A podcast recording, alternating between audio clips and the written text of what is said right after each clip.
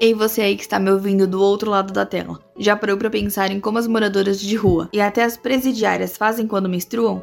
Pois é, isso é um detalhe que poucas pessoas percebem. Então, eu conheci a ONG Torre de Chico, do Rio de Janeiro, e nada mais justo do que eu apresentar elas para vocês. Eu entrevistei a Caroline Chiarello e a Talita Soares, que são fundadoras do projeto. Oi meninas, tudo bem? Oi, você escuta a gente? Sim, e vocês, estão me ouvindo direitinho? Sim, estamos sim. Meninas, antes de mais nada, eu queria agradecer vocês imensamente por ter disponibilizado esse tempinho e por terem topado essa entrevista, que é pro meu TCC, viu? Muito obrigada de coração. Nada, que isso. E eu queria que vocês se apresentassem antes, pode ser? Falassem um pouquinho de vocês mesmo. É, eu sou a Carol, eu sou formada em Geografia e agora eu tô fazendo administração. Fala que você Que tem mais? 26 anos. Ah, eu tenho 26 anos. É que eu ontem. essas coisas. É isso, né? É, e eu, Thalita, meu nome é Thalita Soares, eu tenho 23 anos, acabei de me formar em engenharia de produção. É, tenho 23 anos, faço, é, fiz engenharia de produção. É, é isso, né? Bom, então vamos conhecer aí um pouquinho mais do projeto de vocês.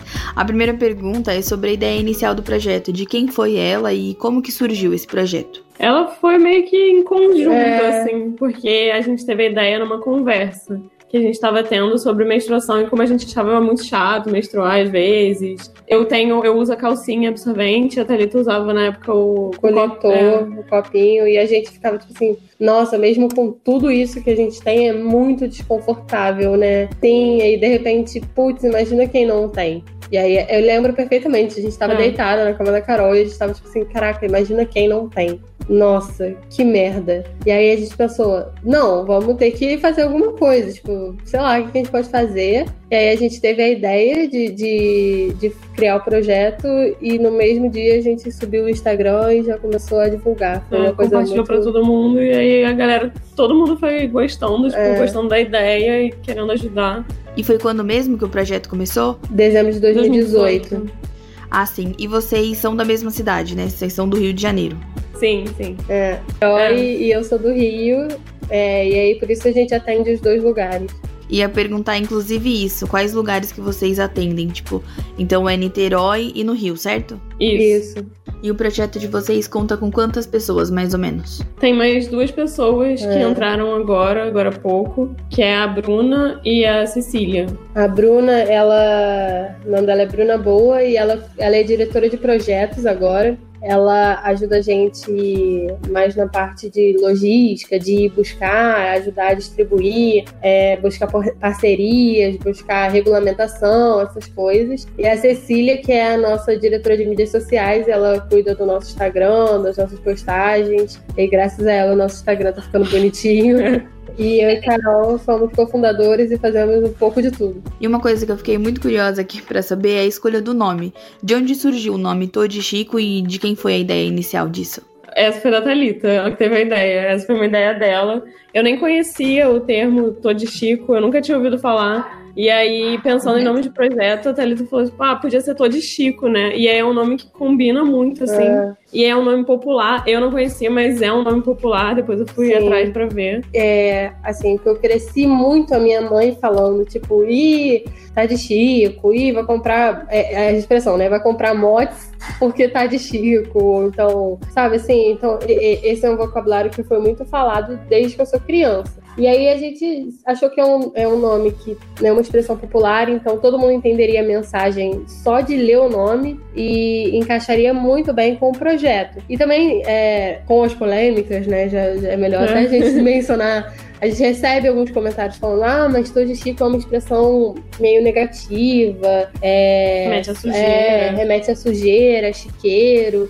E a menstruação não é suja. E é exatamente isso. Pra gente, a menstruação não é suja. A gente vem de um espaço, eu e Carolina, de ressignificar. Se todo mundo chama a gente de sapatão, por exemplo, a gente é sapatão, e é isso. E a gente tem o orgulho de falar assim, a gente é sapatão e acontece. Então, assim, a gente vem de um espaço de ressignificar expressões que são usadas, é, que foram originalmente usadas como termos pejorativos. E não é isso. O Todo Chico não é estar suja mais. A gente tá. A nossa causa é, é lutar contra mulheres que estão sujas. Então a gente não quer mais que as mulheres fiquem sujas. A gente quer que ela tenha o mínimo de higiene básica possível, Uhum. sabe? E a gente quer ressignificar esse nome, a gente quer trazer uma mensagem muito maior por trás desse nome. Não é, não, pra gente, tô de chico não significa tá, tô suja, pra gente, de chico significa tô menstruada sim e eu quero ter uma higiene básica pra passar por esse período. de dignidade, né? Isso. E sobre as arrecadações de vocês? Vocês arrecadam só absorvente ou tem algum outro produto de higiene que vocês também aceitam? Não, de É. produto de higiene, não. A gente arrecada só absorvente, mas a gente arrecada calcinha e sutiã. É. Porque isso foi até uma questão que a gente inicialmente ia fazer só com absorvente. E aí, assim que a gente recebeu todas as doações, a gente foi doar, foi na rua distribuir. E aí elas perguntaram se não tinha calcinha. E aí a gente tomou o primeiro, assim, acho que um tapa na cara, assim, praticamente. Que idiotas, vamos doar absorvente, elas vão grudar o absorvente aonde? quê? É. No quê? Porque aí elas, aí elas falavam que não tinha calcinha, que tava usando dois shorts, e aí a gente mudou o projeto e não é mais só sobre absorvente, tem que ter também calcinha e sutiã, porque traz a questão da, da autoestima. É. E a gente não. É, não é que a gente não recolha outros artigos de higiene. Se alguém tiver para doar, a gente pode receber sem problema, a gente vai distribuir isso, não tem problema também. Mas a gente gosta de focar na questão do, do absorvente da, e da roupa íntima, porque não é uma coisa muito falada, né? Assim, o absorvente nunca é o, o, o assunto principal de algum lugar. A menstruação ela nunca é o assunto principal de algum lugar.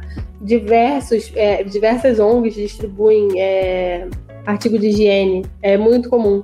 E aí, se você pega esse kit de higiene, ou não vai absorvente nenhum, ou vai quatro absorventes para o período menstrual inteiro.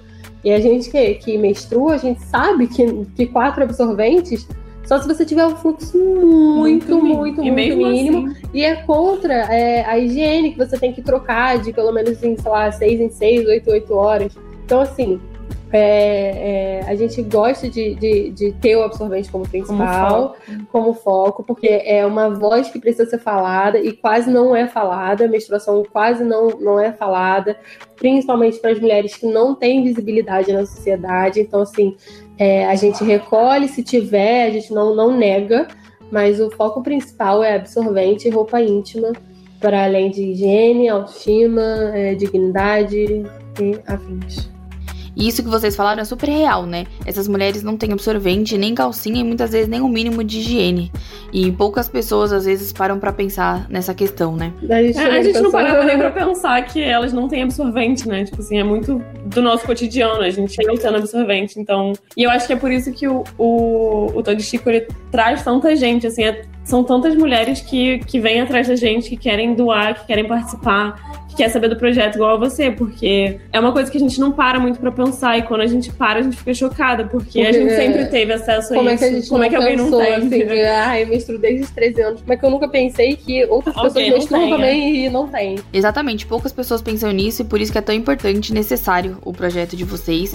E eu queria saber como que vocês fazem pra divulgar, se é só pelo Instagram mesmo ou se vocês têm outras maneiras também de fazer essa divulgação. Logo no começo a gente lançou o Instagram e aí a gente fez uma artezinha muito básica, assim. Eu, engenheira de produção, e a Carolina, geógrafa. O que, a gente sabe sobre arte e coisas assim? Quase nada. Então foi uma coisa bem simplesinha. E aí a gente mandou pros nossos amigos e pediu pros nossos amigos mandarem pros nossos amigos. Corrente E aí, co- exatamente, corrente no WhatsApp, Instagram o tempo todo e, e aí divulgando com os meus colegas de trabalho, a Carolina com os dela. E a gente conseguiu criar uma rede assim bem rápida. É, nosso Instagram não é muito grande, a gente tá com 900 seguidores agora. Não é muito grande, mas assim, primeiro mês a gente fez 400 seguidores Uhum. no primeiro mês. Então, assim, a gente teve um alcance muito alto, muito rápido. E eu acho que foi mais pela ideia do projeto mesmo, porque eu e ela, eu e a Carolina, a gente não entende muito sobre como fazer isso, mas a gente acreditava muito na ideia e via muito valor. Então a gente se esforçou pra divulgar corrente mesmo, Uhum. boca a boca. E foi isso. E eu queria saber pra vocês qual foi a parte mais difícil desse projeto.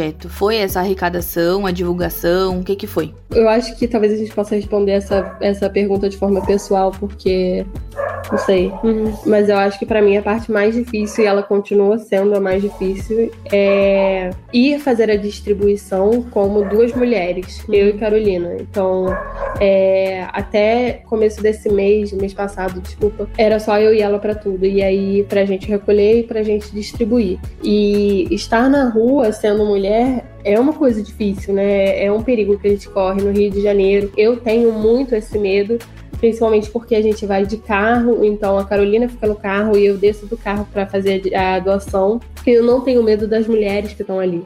Eu tenho medo de toda a situação de estar na rua e sermos só nós duas para fazer. Então, eu acho que essa é a parte mais difícil, que infelizmente eu acompanho com a melhor parte, que é realmente fazer o projeto acontecer é, a vulnerabilidade de duas mulheres estarem na rua, em lugares não tão frequentados, tipo, não, não tem muito movimento. A gente vai doar no domingo no centro, então as empresas estão todas fechadas, então a rua está vazia. Então, é, eu acho que o principal medo, é, a, parte mais difícil para mim, Thalita, é ser mulher e estar na rua e me sentir vulnerável de acontecer alguma coisa comigo a, a qualquer momento. Não medo das mulheres, tá? Que estão na rua recebendo a doação. Medo do contexto.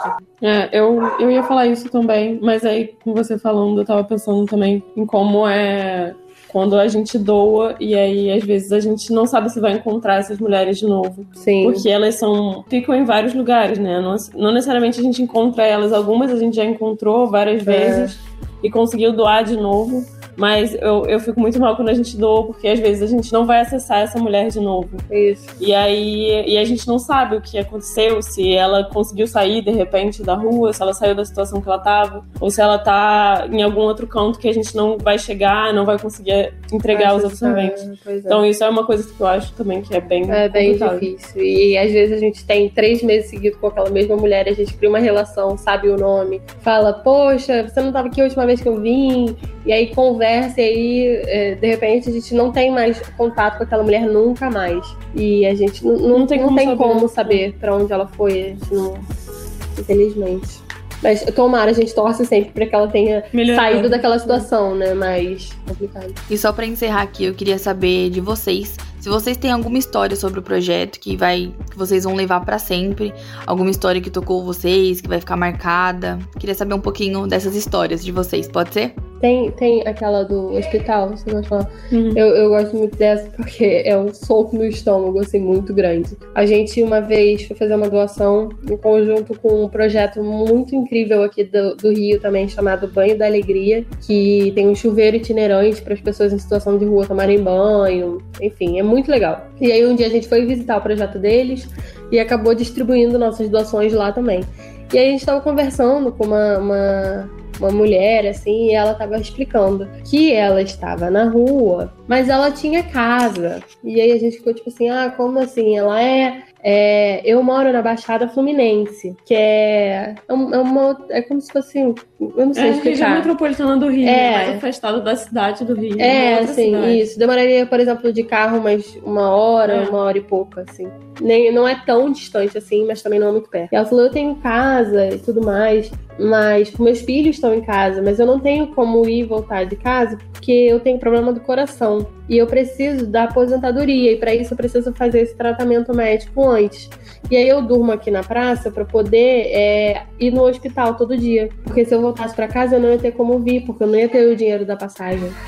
Cara, isso assim é, é para mim foi um soco no estômago, sabe? De pensar que ela tem casa, ela tem Tem é, filho. filhos para cuidar e ela não tem condição. E o marido tava com ela É, e o marido tava com ela, apoiando ela, eles ficavam na rua pra poder fazer o tratamento é, hospitalar dela, sabe? O nosso sistema de saúde tá totalmente quebrado, eles não têm um espaço pra aquela moça ficar e, e ela também não tem suporte pra ir e voltar e não sei quantos anos tem os filhos dela, não Hum. sei em que situação estão os filhos dela, mas a gente, inclusive eu e Carolina até hoje, a gente vira e mexe se pega com preconceito com pessoas em situação de rua, né? A gente acha que quem tá na rua, sei lá, é drogado, cracudo, é, que tá ali porque, Porque sei lá, quer. porque quer, porque arrumou confusão com a família, porque. Enfim, e na verdade, cara, 99% das pessoas que a gente encontra É são sempre- trabalhadoras. é. São trabalhadoras,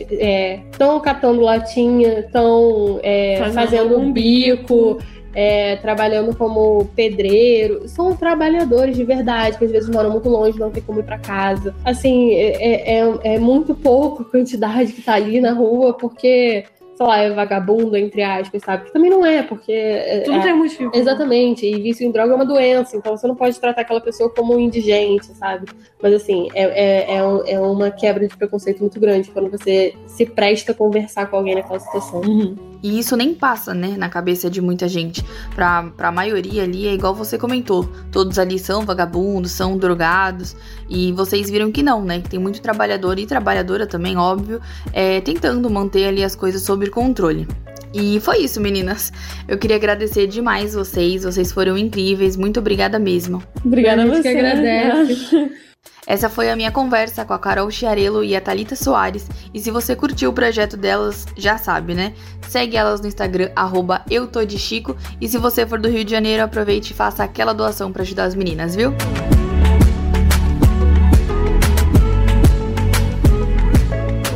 Essa entrevista é uma produção dos alunos do oitavo semestre de jornalismo da Universidade Metodista de São Paulo. Produção de Sofia Villanueva, edição de Guilherme Caetano e orientação de Rita Donato.